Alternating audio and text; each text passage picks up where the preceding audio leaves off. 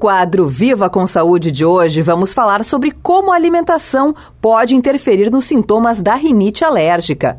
É só o tempo mudar que a rinite já ataca. Se você tem alergia, já deve ter tentado muita coisa para melhorar. Mas existe um caminho geralmente pouco explorado que ajuda: a alimentação. Apesar da comida não resolver sozinha a causa dos espirros, uma dieta equilibrada potencializa o tratamento correto. Na maioria dos casos, ela é provocada por uma reação do sistema imune a algum agente.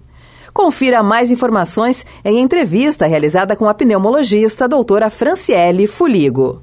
Sim, alguns alimentos podem interferir e até piorar os sintomas da rinite, entre eles trigo e cereais. Um dos componentes do trigo, o glúten, aumenta a produção de muco.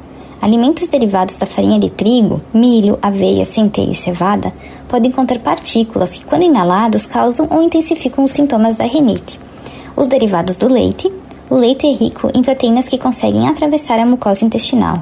Essa grande quantidade de macromoléculas causa um desequilíbrio. Ao combater esse desequilíbrio, o organismo aumenta a formação de muco, intensificando os sintomas da rinite. Além disso, o álcool, bebidas alcoólicas aumentam a produção de muco e provocam vasodilatação. Essa combinação piora os sintomas como a coriza e a obstrução das vias aéreas. E uma atenção especial à pimenta, uma irritação específica responsável pelos sintomas, a rinite gustativa. A capsaicina, um composto químico presente nas pimentas, é responsável pela sensação de queimação, que pode também desencadear a irritação das mucosas nasais. É possível evitar os sintomas da rinite. Lembre-se que prevenir é o melhor remédio. Por isso, não use vassouras e espanadores em casa, dê preferência aos aspiradores com filtro e use um pano úmido para remover o pó dos móveis e do chão. Mantenha o ambiente arejado e exposto ao sol durante a maior parte do tempo. Sempre muito importante evitar tapetes, almofadas, cobertores de lã. É importante também lavar as roupas de cama por pelo menos uma vez por semana.